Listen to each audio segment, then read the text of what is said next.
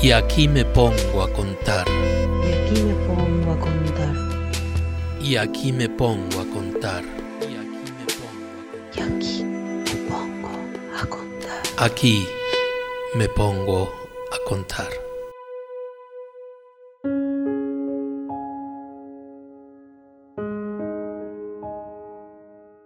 A esta historia no me la creerás y sin embargo es verdadera.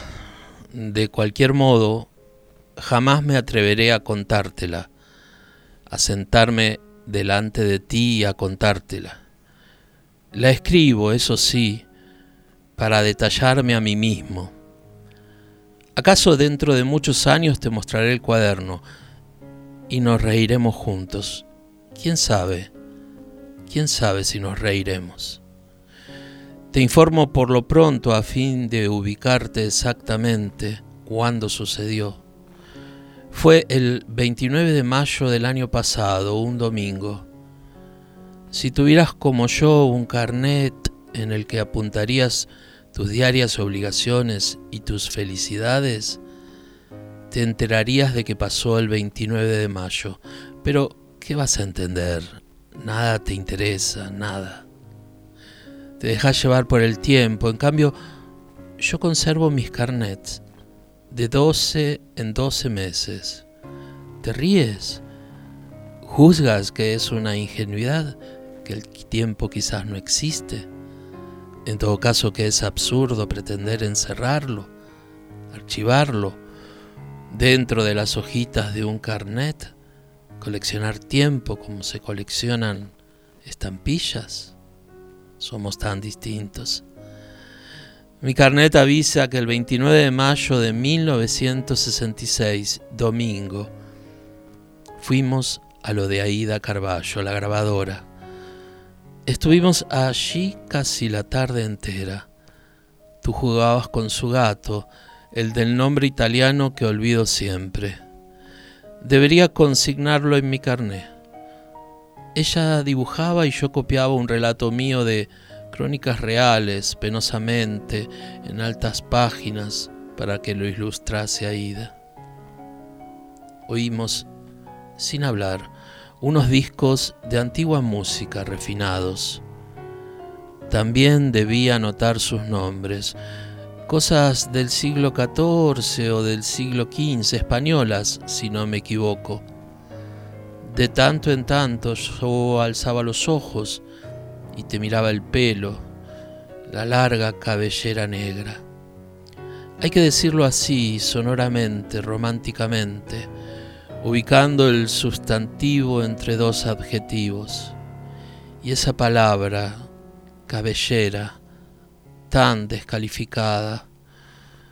Pero si en vez pusiera aquí el largo pelo negro, no me entenderían otros lectores. Supondrían que me refiero a un pelo, a un cabello solo y largo. Va, te miraba el pelo o los pelos y volvía a escribir a la copia. De la calle Velasco entraba un aroma a fogatas, a tarde, a melancolía. La luz de la lámpara los aislaba en su círculo a ti y al gato. Se adhería como un barniz al largo pelo negro, a tus hombros, todo en ti me gusta, te lo he repetido a menudo, todo, fuera del carácter a ciertas horas, en ciertos inexplicables minutos. Calculo que me odias entonces, o no, todo me gusta, pero nada me gusta tanto como tu larga cabellera negra. Lo sabes, de ella te ufanas, la cuidas te he visto cepillarla hasta que la cara se te enciende, larga y negra, lacia, no muy fina, partida a la izquierda por una raya inconstante, mas no definitivamente lacia, y en eso finca, me parece, su seducción, porque se ondula sobre las orejas con ancha onda y luego recupera su lisura, negra, renegra, el cuervo, etcétera. Recuerdo que aquel día, en lo de la buena, la admirable Aida Carballo, Mientras me dolían los dedos de tanto copiar y los frotaba suavemente, se me ocurrió que tu pelo tiene vida propia, que vive aparte de ti, por su lado, que cuando duermes, por ejemplo, se mueve apenas como si te desperezase. Aseguran que la cabellera de los muertos sigue creciendo en el silencio del ataúd que vive en medio de la muerte. La tuya, adivinaba yo en medio de la vida, su vida, como la de las górgonas. Pero no tiene nada que ver las górgonas. ¡Qué imagen! ¡Voilà la literatura! Nos fuimos a casa antes de comer. Te estiraste en el sillón amarillo con el vaso de whisky en la mano. Algo murmuraste sobre tu fatiga, de eso no me acuerdo, pero lo supongo. Esos cansancios, esos cansancios permanentes. Dejaste el vaso y te dormiste. Yo intenté leer, empero la certidumbre, la extraña certidumbre de que tu pelo es como un animal negro o mejor aún, como un bosque, no, como un bosque sino un bosque, misterioso, viviente, me obsesionaba. En lo de Aida había bebido dos whiskies y un vaso de vino. Bebí otro whisky en casa y sabes que no soy fuerte. De manera que puedes, si te resulta cómodo, y te resultará, atribuir lo que sigue al alcohol. No fue el alcohol fue. Me puse de pie mirándote, mirando la larga cabellera negra, aparentemente inofensiva, que se te volcaba por la inclinación de la cabeza sobre el hombro derecho. Tu larga cabellera negra, voilà la literatura, la deformación profesional. Es como un río nocturno, es como una fúnebre bandera yacente es como un gran pájaro dormido, es como una arpa oscura, un arpa, qué idea, es como... Adelanté un dedo, dos dedos hasta rozarla. Me incliné a respirar su olor, su olor familiar, que reconocería entre millares y millares, fresco y con un dejo de violetas. Luego volví a mi asiento detrás de la mesa y reanudé la lectura. Leía Carnet, una antología voltairiana. Y lo señalo para afirmar que ninguna extraordinaria influencia, fuera acaso la del alcohol, pero había bebido poco, contribuía a crear un clima de singularidad propicio a la alucinación. Al contrario, el escepticismo de Walter, su vigilante burla, me amaban contra la tentación mágica. De repente se apagó la luz eléctrica que a la espalda tenía, fija en la biblioteca, la única del cuarto. Estaba habituado, como leal porteño, a los apagones súbitos, a los desperfectos, a los ensayos que me privaban de luz durante media hora. Sin duda alguien en alguna oficina sacudía hilos, desajustaba y ajustaba. No me importó, ya reaparecería la luz. Hasta prefería aquella penumbre, pues la tenue claridad que el esplendor de la noche filtraba desde el jardín, a través de las persianas, confería a la habitación un aire irreal, una, no me queda más remedio que llamarlo así, dimensión poética en la que sobrenadaban pálidos lunares, los cuadros de Susana Aguirre y los vagos libros a ti no te tocaba. Se deslizaba hacia los muros como si respetase tu sueño. Eras en la sombra una sombra más densa. Tu pelo apenas brillaba. Fue entonces, No busco en vano otra palabra cuando tuve la impresión de que tu pelo empezaba a fluir. Eso es, a fluir como si fuese líquido, como si fuese un pequeño manantial negro silencioso. Pensé en la ilusión óptica, modifiqué mi posición detrás de la mesa. Nos separaban solo dos metros, pero la distancia parecía mayor por los muebles que entre nosotros se interponían y no logré restablecer la disciplina, lógica, el ritmo convencional. Tu pelo seguía fluyendo, insinuándose, extendiéndose sobre tus hombros, sobre tus brazos, sobre la mitad indecisa de tu cara.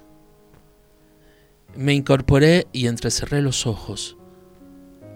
Tu cabellera se derramaba lentamente sobre tus pechos, sobre tus piernas, descendía en la desconcertante visión hasta la alfombra y allí también captaba yo, cuando lo permitía la incierta lobreguez de mi cuarto, su pausado andar, su manar mínimo y secreto.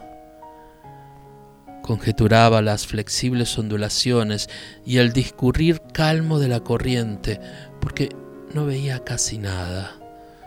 Una especie de vibración reptaba por la alfombra sin rumores y nacía de tu cabeza, de tu trémulo pelo esparcido.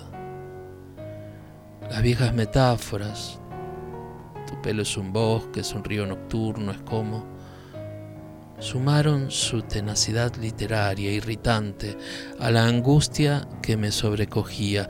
Quise adelantarme, quise empujar las persianas, admitir, cruel, la franqueza de la luna, romper el espejismo, el sortilegio engañoso, y no bien di un paso, sentí bajo las suelas un crujido, algo como una suavidad que cruje y que no correspondía a la alfombra, sino a otra presencia sutil. Todo esto es muy difícil de explicar. Mientras que se intensificaba en el cuarto el olor a violetas. Fascinado retrocedí a mi asiento. No me restaba más que abusar los ojos, tal vez entregarme, y tu pelo no cesaba de fluir. Ya estaba alrededor de mi silla, ya ascendía acariciándome las piernas, ya me envolvía despacio, despacio el torso, imponiéndose a mi aterrada rigidez ya estaba alrededor de mi cuello, de mi boca. Abrí los labios y sentí su sabor familiar, querido. Era tarde para gritar, para ensayar de aflojar sus nudos. Me cubría los ojos, me ahogaba en un caudal que olía a violetas. No era una metáfora, no era un manido adorno literario, era una realidad, el río, el río de la cabellera negra, y se desplazaba como una lánguida serpiente, la gorgona, inmovilizándome en su perezosa torsión. Voy a morir, me dije, esta es la extravagancia, la monstruosidad de la muerte. Pero con la misma naturalidad con que me había aprisionado tu pelo, cuando menos lo esperaba yo, cuando me creía condenado, aflojó sus nudos y empezó a desandar el camino, liberándome, remontando su curso. Gradualmente su liviano cabrileo en la alfombra me indicó que se retiraba la marea que cedía terreno y que el escapado ser, un ser hecho de infinitas hebras inestables, reasumía su esclavizada condición de casco negro y hermoso. La sombra que por tus brazos subía terminó situándose en torno de tu rostro, al que la luna, por un juego más, en las mudanzas de la iluminación, imponía una lividez celeste. Me estremecí y en ese instante se encendió en la biblioteca la bomba. La luz se apoderó del cuarto, imperiosa, inmediata, con una rabia brusca que nada tenía que ver con la posesión lograda minutos antes por tu paciente cabellera. Sobre la mesa proseguía abierto el comentario histórico de Voltaire. Tú seguías durmiendo, la cabeza doblada en el hombro, el largo pelo todavía volcado, quizá palpitante todavía. Seguías ignorando, como siempre, en el refugio de tu inocencia feroz, las cosas incalculables que a los demás nos afligen. La larga cabellera negra. Manucho Mujica Laines. Y aquí me pongo a contar. Y aquí me pongo a contar. Y aquí me pongo a contar. Es parte de la red de podcast de El Baído. Y aquí me pongo a contar. Y aquí me pongo.